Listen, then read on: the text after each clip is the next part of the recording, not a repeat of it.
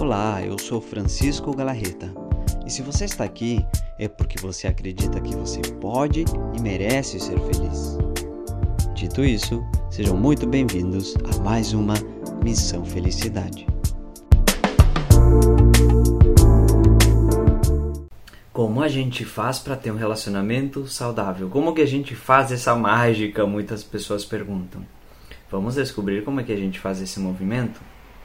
Em primeiro lugar, a gente tem que se questionar: quantas pessoas realmente querem um relacionamento bom? Bom, assim, aquele relacionamento que você acorda feliz por estar com a pessoa, que você acorda em paz, que você vai dormir deitado feliz porque tem a pessoa ao teu lado. Quantos querem isso? E se a gente for sincero, verá que a resposta é todos. Todos querem isso. Mas quantas pessoas estão dispostas a ter isso? E aí veremos que a resposta ela é muito diferente, ela muda, porque a maioria das pessoas não estão dispostas a isso. Elas preferem viver naquilo que elas estão vivendo, apesar do sofrimento, apesar do vazio, apesar dos conflitos, mas pelo menos estou aqui com alguém. Pronto, não preciso ficar me esforçando ou ficar buscando respostas ou entender por que, que minha relação é tão conflitiva. Essas pessoas, elas sonham com alguma coisa, mas elas nunca fazem esse movimento de como eu chego lá. E ao fazer isso, passam a vida em sofrimento. É por isso, por exemplo, que muitas vezes, a partir desses tipos de relacionamento, nascem crianças a partir desse conflito, desse ódio, dessa rejeição, muitas vezes que existe entre os casais, por tudo o que aconteceu, por todos os movimentos errados que tiveram. E a partir disso pensam: vamos casar, que assim vai melhorar, vamos ter um filho, que assim vai melhorar. Imaginem nascer um filho a partir desse tipo de sentimento. E aí a gente quer que os nossos filhos eles saibam o que é amor, tenham relacionamentos incríveis, saibam realmente viver em paz, viver com felicidade, com harmonia. Como se nasceram a partir desse conflito e que provavelmente continua ao longo do tempo. Então, como a gente pode fazer para mudar isso? Em primeiro lugar, se dar conta se você é o tipo de pessoa que está disposta ou você é o tipo de pessoa que não está disposta. Se você está aqui vendo este vídeo, pelo menos é um indício que provavelmente você quer quer estar disposta. O que é um relacionamento conflitivo? Como é que ele surge? Por que, que ele acontece? E se a gente for honesto com a gente mesmo, veremos que todo relacionamento conflitivo se dá a partir da responsabilidade que eu dou ao outro dos meus sentimentos, das minhas emoções. Quando eu dou essa responsabilidade a outra pessoa, já estou perdido porque significa que se eu estou triste, se eu estou bravo, se eu estou preocupado, se eu estou com raiva, se eu estou frustrado, a culpa é dessa pessoa. Nunca é minha, nunca é minha responsabilidade, é sempre o outro. Imaginem então vocês estarem num relacionamento onde o outro seja responsável pela tua felicidade, onde o outro seja responsável de que você esteja feliz, esteja em paz. Imaginem o peso enorme que isso exige. Observem como é que a gente pode começar a mudar isso. Quando a gente faz o movimento contrário e a gente começa a entender que somos nossos responsáveis pelos nossos sentimentos e pelas minhas emoções. Se eu faço esse movimento tão simples, mas tão complicado, se eu faço isso, por que, que eu vou brigar? Que motivos eu tenho para brigar contigo se eu já sei que eu estou bravo por alguma coisa que eu pensei, que eu sinto? Se você não cumpriu alguma expectativa minha, a expectativa está em mim. Se você não é do jeito que eu idealizei que eu que você fosse, a idealização é minha também. E começo a trabalhar essas coisas em mim. E podem ter certeza que quando alguém briga com outra pessoa, é porque essa pessoa ela já tem essa ferida interna ali, esperando um motivo para sair. Como isso funciona? Tô caindo aqui meu braço toda hora. Como isso funciona?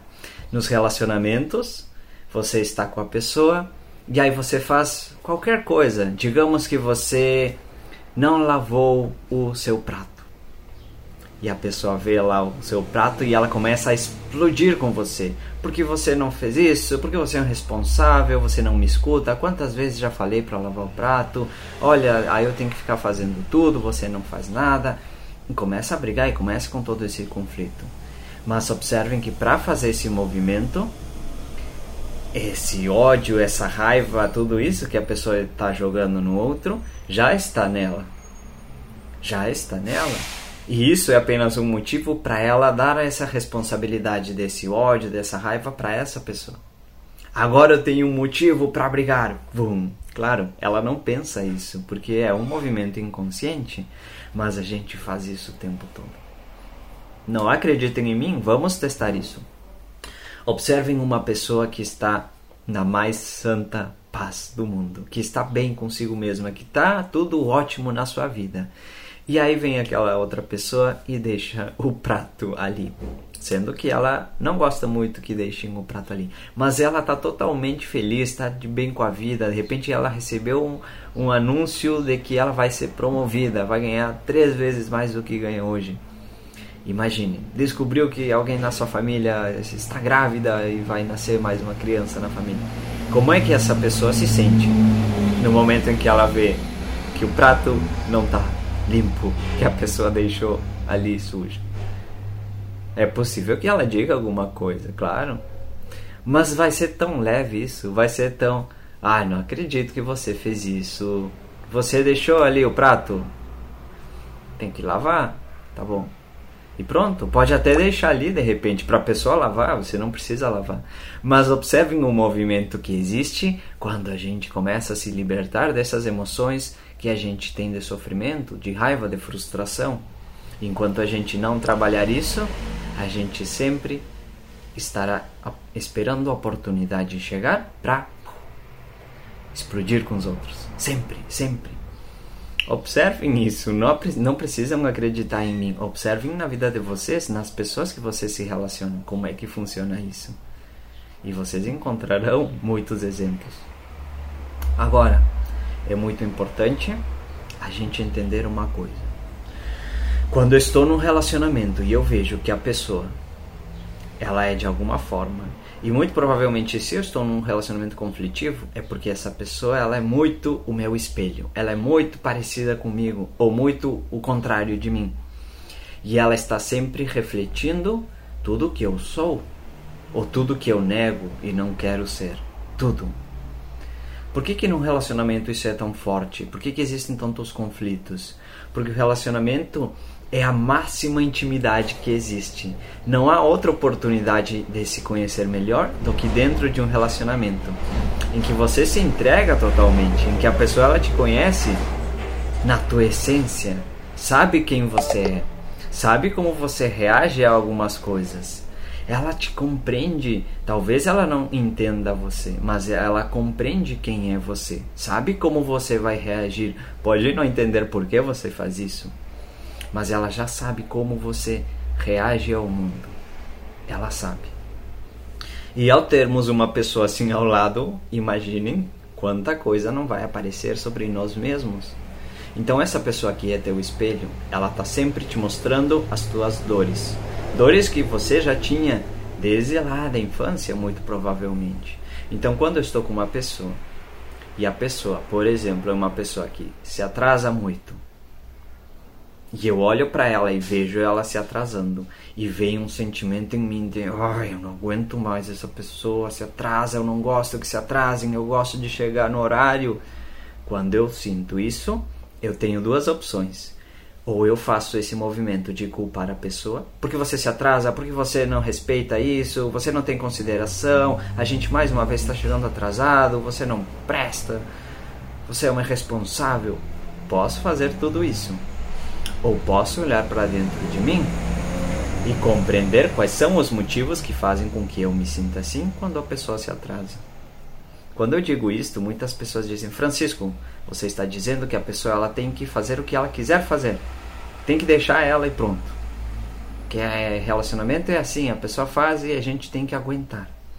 Não, pelo contrário, aguentar é uma coisa que as pessoas fazem o tempo todo nos relacionamentos por não lidarem com os, as suas próprias emoções. Vamos chegar lá. Mas quando eu digo isto, a única coisa que estou dizendo é a gente ser responsável pelas nossas emoções. Entender que não gosto que essa pessoa se atrase. Por quê? Porque isso causa algo em mim. Isso diz algo sobre mim. Isso diz muito sobre as minhas feridas. Quando eu entendo isso, eu posso olhar para dentro de mim e enxergar que feridas são essas. Porque que me incomoda tanto que a pessoa se atrase? Que coisas vida está, está me mostrando neste momento sobre mim? Será que eu sou uma pessoa que eu não consigo aproveitar o momento porque eu preciso que as coisas sejam rápidas, que as coisas aconteçam, que nada saia do lugar? E ao fazer tudo isso, imaginem o peso que existe numa pessoa que pensa dessa maneira que tudo precisa ser controlado, que tudo precisa ser certinho, estar no lugar. A vida nunca é assim, nunca. Então, quando algo sair do lugar, como você vai se sentir? Então, a pessoa está te mostrando uma possibilidade de trabalhar esses sentimentos em ti. Não significa que você não vai falar com a pessoa, você vai dizer para ela: olha, quando você se atrasa, eu me sinto dessa maneira Será que a gente pode chegar num consenso de repente para a gente ajeitar isso? Talvez cada um é, um pouco da sua parte, você tentar chegar um pouco mais cedo e eu tentar não me importar tanto com isso. E aí começam a construir uma relação saudável, onde a negociação ela faz sentido. Porque muitos relacionamentos estão em negociações que não têm sentido nenhum. Você está certo, você está errado. Não, você está errada. Não, você está errado. Você está errada. E dar essa essa é a negociação.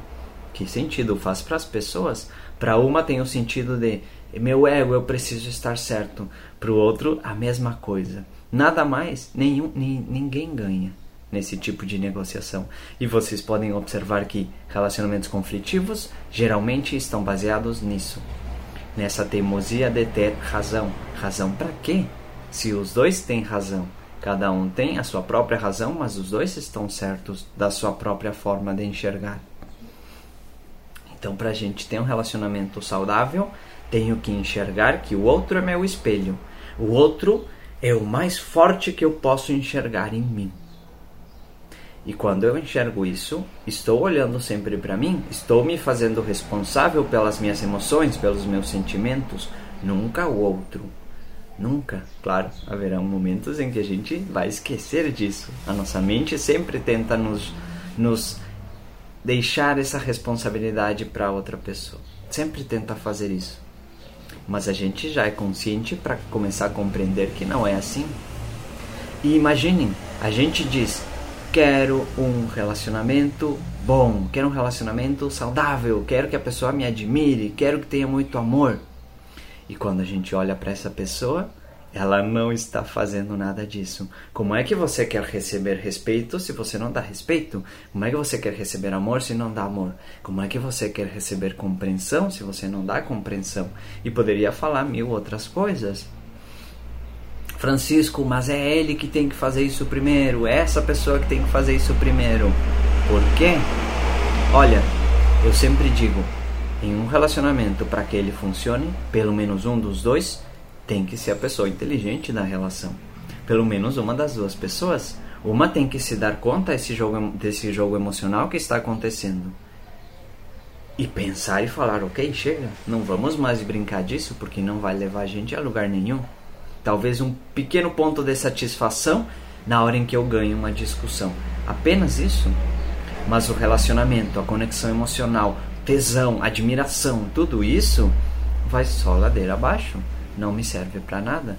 Então, para que continuar jogando esse jogo se a gente nunca vai ganhar? Para quê?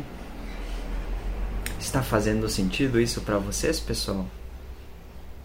Bom, esse vídeo realmente é para a gente começar a abrir a cabeça na hora de a gente olhar para os nossos relacionamentos.